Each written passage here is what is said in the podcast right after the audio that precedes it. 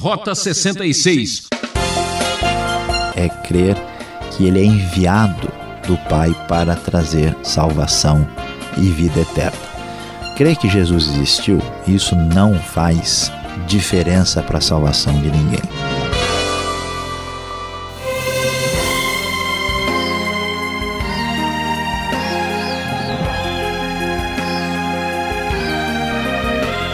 Ouvinte transmundial, aqui é Beltrão anunciando mais um Rota 66, seu momento de estudo bíblico. Aventura radical e muita emoção na série Evangelho. Analisando o livro de João, vamos observar o capítulo 12 com o professor Luiz Saião para entender um pouco mais sobre o Filho de Deus. Quem é Jesus? Todos têm uma opinião a respeito de Cristo, mas numa época cheia de incredulidade, materialismo e ceticismo, como reagir diante do fato de que ele é o que diz ser? Vamos juntos conhecer de perto aquele que é a razão da vida.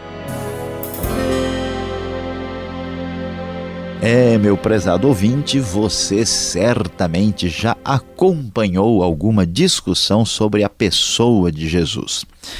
Muita gente imagina Jesus como uma espécie de líder revolucionário, alguém que estava querendo melhorar as circunstâncias de sua época, de seu povo, no seu próprio tempo. Era uma espécie de Che Guevara da dos tempos antigos do contexto judaico. Outros entendem Jesus como uma pessoa absolutamente mística, distanciada do mundo real, alguém que aprendeu a fazer, de certa forma, algumas mágicas, alguns truques e impressionou muita gente.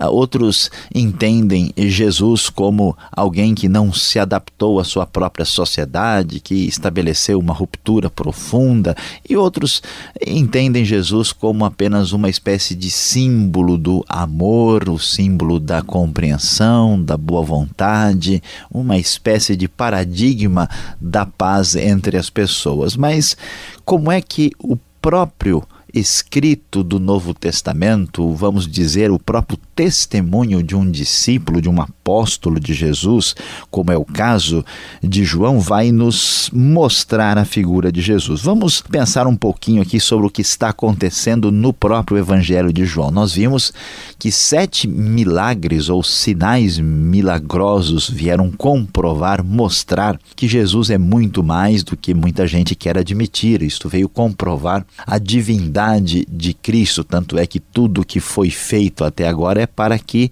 ah, possamos crer em Jesus, para que creiamos nele como o Cristo de Deus e aquele que é que tem a mesma natureza de Deus. E à medida em que Cristo foi revelado no Evangelho de João, a gente pode observar que ele é rejeitado também. E aqui, neste capítulo 12, nós vamos encontrar o, o desfecho do ministério público de Jesus quando alguns detalhes importantes são destacados e esta rejeição daqueles que eram seus, como diz o próprio começo do evangelho, ele veio para aqueles que eram seus, mas eles não o receberam, isto é, não acreditaram nele, uma referência ao próprio povo judeu na sua maioria. Ah, então, quando chegamos aqui no começo do texto, na NVI do capítulo 12, vamos observar alguns detalhes importantes. O texto começa falando sobre o acontecimento de, de em Betânia ainda, ah, enquanto Jesus é ungido, né? ele tem os seus paralelos, seu paralelo com Mateus 26 e Marcos capítulo 14. Seis dias antes da Páscoa, Jesus chega a Betânia, onde vivia Lázaro, a quem ressuscitara dos mortos. Acabamos de ver isso no capítulo 11. Então foi preparado um jantar para Jesus, Marta estava servindo e Lázaro, né, que havia né, ressuscitado, estava à mesa com ele. Então Maria pegou um frasco de nardo puro, que era um perfume caro, derramou sobre os pés de Jesus e os enxugou com os seus cabelos, e a casa encheu-se com a fragrância do perfume. Nós vemos aqui que a pessoa de Jesus entendida como deve ser entendida, como sendo o verdadeiro Senhor, o Deus encarnado entre os homens, aquele que dá um significado diferenciado, existencial para a experiência humana, porque ele traz a realidade do divino para a realidade humana, Jesus provoca um, um grande impacto impacto no coração da pessoa que aflora de uma maneira emocional muito forte. Daí você vai perceber, porque tantas pessoas têm uma experiência com Deus, com Jesus, e parece que fica um pouco louco, assim, fica um pouco ah, fora dos padrões. E aqui o comportamento de Maria é semelhante. Ela joga ah, perfume caro que não era aceitável e faz uma coisa que socialmente também não era, vamos dizer assim, recomendável, enxugar ah, com os cabelos né, os pés de Jesus e aquele cheiro de perfume se espalha, algo que é feito com uma impulsividade assim ah, da parte de Deus no coração de uma pessoa que está, vamos dizer assim, espiritualmente apaixonada por alguém que, que mudou a sua vida, que perdoou os seus pecados. E isso traz uma atitude de, de, de receio e, e, de rejeição. Por isso, Judas Iscariotes, que você vai lembrar, é o famoso traidor, aqui há uma descrição negativa dele, ele fica muito aborrecido e diz: escuta, esse dinheiro, né, ele usa aqui a razão para criticar essa, essa perspectiva do coração e da fé, como nós vemos ainda hoje, muita gente sem entender o universo da experiência da fé em Cristo, usando puramente uma abordagem racional pragmática não consegue entender o que está acontecendo naquele universo profundo, existencial, espiritual, a que atinge aí o mais detalhado do íntimo do ser humano. Então ele critica dizendo: olha, esse, se poderia ter sido vendido e dado aos pobres, isso daria aí mais de um ano de, de salário uh, de uma pessoa que é um trabalhador comum, 300 denários, né? Ele falou isso, na verdade, não por ter interesse pelos pobres, como diz o texto, mas porque ele era responsável pelo dinheiro e diz o texto claramente que Judas era ladrão. Por trás de uma crítica puramente racionalista, muitas vezes vemos um comportamento suspeito. Então Jesus rejeita isso e diz: Olha, ela está fazendo isso para o meu sepultamento.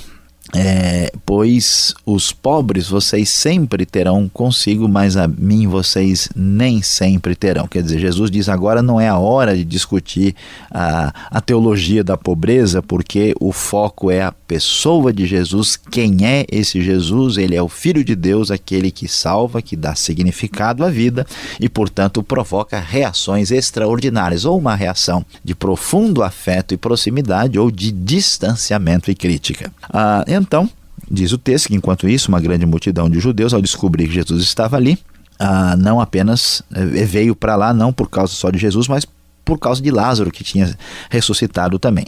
E o texto prossegue dizendo que, apesar disso, os chefes dos sacerdotes fizeram planos para matar Lázaro, né? além do que nós sabemos que eles queriam fazer com o próprio Jesus, porque muita gente estava crendo nele e a preocupação deles naturalmente era com o poder. Em seguida, o texto mostrando essa relação de amor-ódio que aparece com relação à pessoa de Jesus, vai destacar a famosa entrada triunfal que também é apresentada nos outros evangelhos.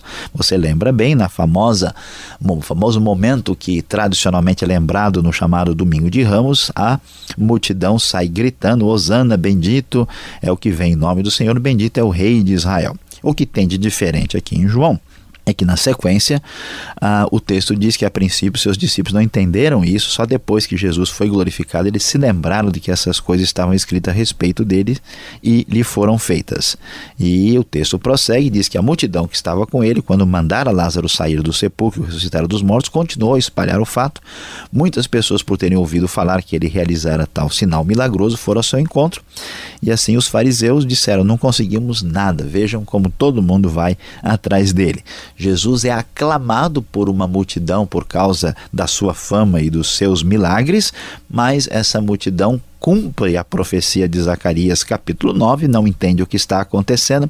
Jesus cumpre o plano de Deus para a sua vida, atrai as multidões, faz diferença na vida daqueles que entendem a sua missão e nele creem, mas continua trazendo profunda rejeição. E Jesus vai falar sobre isso. Logo em seguida, alguns gregos, conforme verso 20, que certamente são gregos convertidos ao judaísmo, tinham ido adorar a Deus na festa da Páscoa. Vamos nos lembrar que estamos aqui alguns dias, poucos dias antes da festa da Páscoa. E eles então chegam a, a Filipe, a, que é um dos discípulos de Jesus, e dizem: Queremos ver Jesus. E então eles mostram esse interesse. Observe que à medida em que Jesus é rejeitado, esses aqui, que são de origem gentílica, mostram o interesse em Jesus. Jesus sempre estará nessa posição. Ele provocará a atenção das pessoas e ele é um divisor de águas. Jesus, o Filho de Deus, vai colocar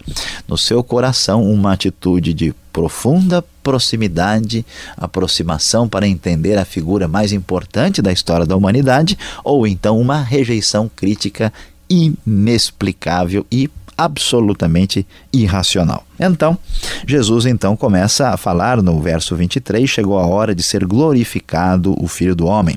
E ele fala que se o grão de trigo não cair na terra e não morrer, continuará ele só. Ele enfatiza o fato da importância da sua, da sua morte, que se ele morrer dará muito fruto. Quem ama a sua vida perderá, a passo que aquele que odeia a sua vida neste mundo a conservará para a vida eterna. Jesus dá o seu exemplo que a sua morte, o seu caminho que ele está anunciando, na verdade é um caminho de salvação e de vida, é uma espécie de, de perspectiva do contrário. A gente pensa que vai dar errado, mas vai dar certo. Jesus, então, nesta hora, apresenta uma palavra dirigida ao, ao, próprio Deus Pai né, e pede que é, simplesmente seja glorificado o seu nome. A resposta divina aparece no meio da multidão de maneira surpreendente, porque alguns acham que foi um trovão ou um anjo, alguma coisa assim. E Jesus prossegue enfatizando quem ele é. Além de ser este destinado à sua morte e à sua vitória pela ressurreição, ele também expulsa o príncipe deste mundo, no verso 30, uma referência a Satanás, e fala da sua ressurreição. Ele, quando for levantado da terra, trairei a todos a mim, diz o verso de número 32. E assim ele prossegue enfatizando a sua missão de morte e de ressurreição como Messias, como Salvador, como Filho de Deus que anda aqui para trazer vida àqueles que nele creem. E o texto vai prosseguir, é, encerrando aqui a discussão, enfatizando mais uma vez a incredulidade daqueles que faziam parte do seu próprio povo. São mencionadas aqui as profecias é, de Isaías, tanto do capítulo 53 como do capítulo 6, mostrando que a rejeição do passado também se manifestava no presente. Jesus então termina o texto dizendo, no verso 44, quem crê em mim não crê apenas em mim, mas naquele que me enviou. Quem me vê, vê aquele que me enviou. Eu vim ao mundo como luz para que todo aquele que crê em mim não permaneça nas trevas. Meu prezado ouvinte, Jesus é o enviado de Deus para nos trazer vida e salvação. Está na hora de você abrir para Ele o seu coração.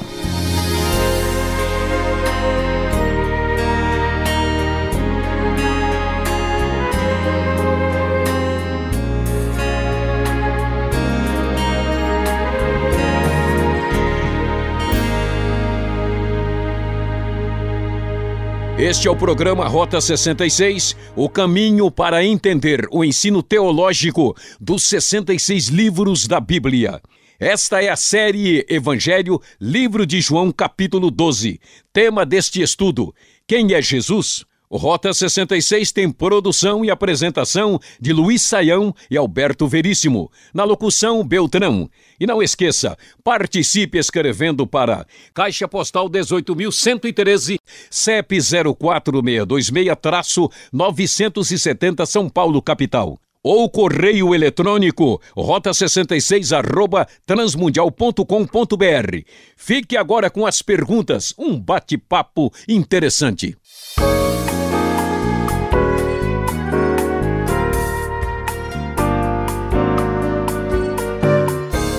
Muito bem, voltamos agora com as perguntas. Você está acompanhando o estudo em João, capítulo 12. Professor Luiz Saião, antes de falarmos de Jesus, vamos conhecer um pouco Maria. Como Maria pôde desperdiçar um perfume tão caro assim? Será que eles tinham um recurso para isso?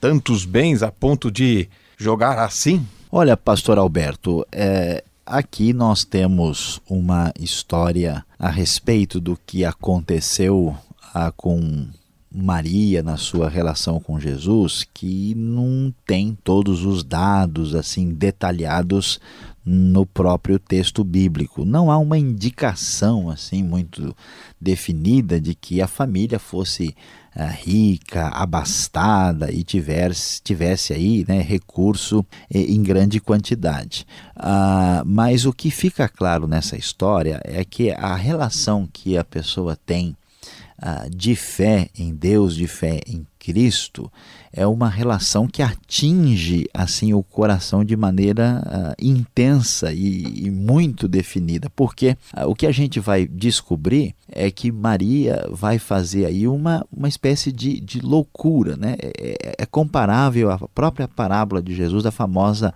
pérola de grande valor. Não é muito possível que eles fossem ricos, até porque se fossem, eles não estariam, vamos assim, desperdiçando ou perdendo muita coisa. Mas acontece que a gente valoriza as coisas na vida porque estamos buscando um senso de valor. Então a gente coloca esse valor em mercadorias, em, em, né, em projeção de imagem pessoal e um monte de coisa. Quando cai a ficha, quando a gente descobre, quando ela descobriu quem era Jesus e o que valia mesmo, as outras coisas elas perdem o significado. Por isso, quando alguém tem um encontro com Deus, um encontro com Cristo, essa pessoa se lança de tal forma que ela tem uma atitude parecida com a de Maria. Então, entendendo isso, as coisas aqui ficam mais claras para a nossa compreensão do assunto do tema aqui. Agora, professor Saião, parece que Jesus não se importa tanto assim com os pobres. Será que é verdade que os pobres sempre serão uma realidade em nossa sociedade? É, pastor Alberto, aqui essa questão ela tem sido ventilada e discutida, mas a, a gente precisa prestar atenção no que está acontecendo aqui. Não podemos entender a frase fora do contexto, né? Jesus apresentou um coração muito compassivo e bondoso para com os pobres. Existe, principalmente na teologia de Lucas, por exemplo, um, um elogio aos pobres. A ideia de que os pobres abrem o coração para o reino de Deus né? é, é forte, né? muito nítida na Bíblia. Isso vem até desde o Antigo Testamento, do, do, da figura do pobre, do necessitado, por exemplo, no livro de Salmos. Né?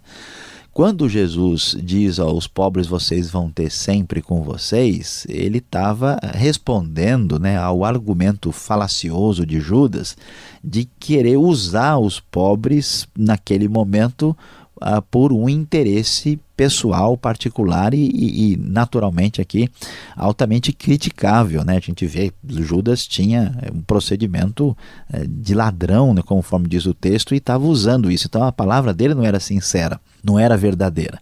Portanto, Jesus não está rejeitando os pobres e ele diz uma realidade de que os pobres estarão sempre conosco. Isso não significa que Jesus está condenando os pobres a um destino fatal e perverso e negativo, significa que a realidade do pecado humano, enquanto o reino de Deus não se manifestar na sua plenitude, ela vai estar marcada pela presença do pecado, o que é naturalmente compatível com essa desigualdade humana, com o sofrimento e com a distribuição vamos dizer, desigual das riquezas. É, temos que tomar cuidado com aquilo que Judas falou Quanto eco temos hoje na nossa sociedade. Mas, professor, Jesus parece que está preparando suas malas, está indo embora.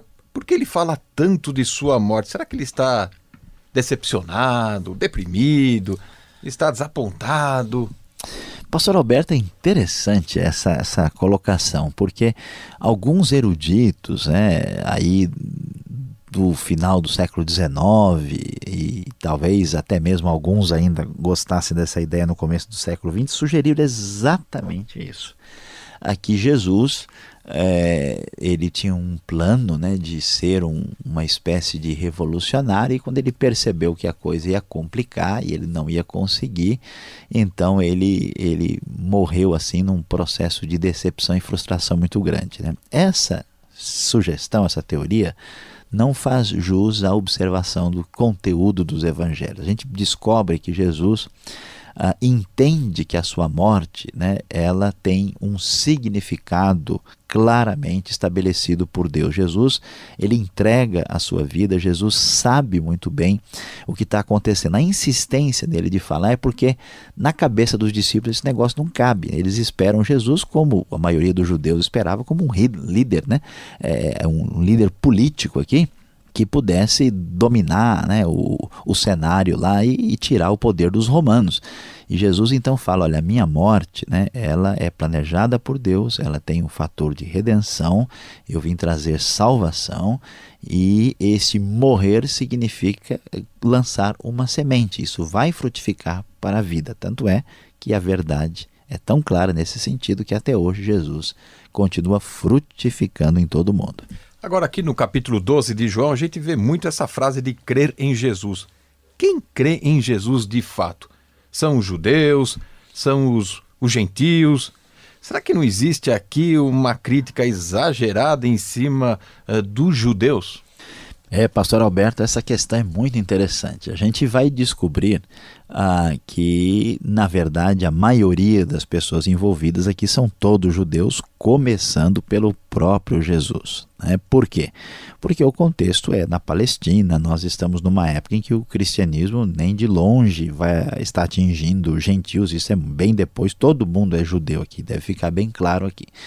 Uh, existe o caso dos gregos, né? esses gregos são gregos prosélitos, ou seja, convertidos ao judaísmo que buscavam uma resposta para as grandes questões de fé relativas à vida. E, e, e o, o, Evangelho de João parece sinalizar um elemento mais negativo para os judeus. O que está acontecendo? Ah, as pessoas que creem são judeus. O Evangelho fala, muitos creram em Jesus, são todos o seu povo. Por que, que o Evangelho, vamos dizer, fica cutucando, assim, apertando, né? às vezes negativamente, quando o contexto é negativo, ele fala os judeus. A razão, é, em primeiro lugar, é que ele está reforçando que aqueles de quem se esperava mais não reagiram adequadamente. Isso não é um tema só relativo aos judeus, relativo àqueles que conhecem a Deus e têm uma responsabilidade maior presente em toda a Bíblia. Então, ah, eles não estavam reagindo à altura. E a frase, na verdade, se refere principalmente à liderança religiosa, como os chefes dos sacerdotes. E alguém poderia imaginar: será que isso não é uma espécie de antissemitismo, uma espécie de racismo? É bobagem pensar dessa maneira, por quê? Porque uma coisa é quando a gente vai né, discutir com o vizinho, discutir com o inimigo. Agora, uma crítica intramuros dentro de casa é diferente, né? Se eu estou falando mal, brigando com meu irmão aqui, isso é uma coisa. Agora, se o outro lá fora começar a falar mal do meu irmão, aí a coisa muda. Então, Jesus, como judeu, com os discípulos dele sendo judeus, seus seguidores são judeus, estão reclamando da atitude dos judeus que são incrédulos. Isso não significa que os judeus sejam, de alguma forma, nem piores nem melhores do que ninguém. É importante entender a coisa adequadamente. Falando então, para terminar, a última pergunta: de quem é Jesus? Afinal, professor Sayão, o que é crer em Jesus? Porque de alguma forma todo mundo diz que crê em Jesus, acredita e faz alguma coisa, né? Olha, pastor Alberto, essa resposta é clara no próprio evangelho, né? É crer que ele é enviado do Pai para trazer salvação e vida eterna. Crer que Jesus existiu, isso não faz diferença para a salvação de ninguém. Crer que Jesus é um personagem importante que falou de paz e amor também não muda o cenário. É crer de maneira semelhante ao que acontece com Maria, é depositar a esperança da vida, entendendo que nós somos pecadores, estamos afastados de Deus e que a vinda de Jesus ao mundo tem um significado especial. Ele morreu para me dar a minha salvação pessoal. Quando eu me encontro com Deus, deposito minha esperança em Cristo, eu sou perdoado por Deus e recebo de graça a vida eterna. Quem faz isso encontra a Jesus de verdade e crê nele do jeito que ele ensinou. Obrigado, Sayão, pelas respostas. E você que está acompanhando o estudo e quer saber mais quem é Jesus, fique ligado, vem agora a aplicação desse estudo.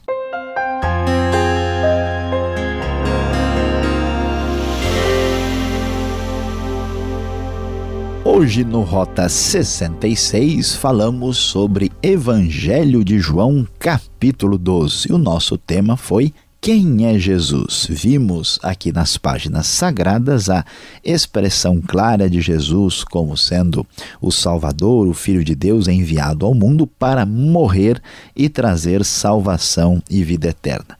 Pois é, meu prezado ouvinte, não há como ficar numa situação de neutralidade perante a pessoa de Jesus. Ou vamos agir como Maria que crê nele com toda a sua fé, com toda a disposição, ou vamos agir como chefes dos sacerdotes que o detestavam e queriam a sua morte. Portanto, você sabe muito bem que em tudo a vida é marcada pelo fator decisão. Hoje é o dia de pensar sobre a sua posição sobre Cristo, Jesus, o Salvador. Creia hoje em Cristo, receba-o em seu coração. É, o tempo passa rápido, ouvinte. O programa Rota 66 de hoje acabou.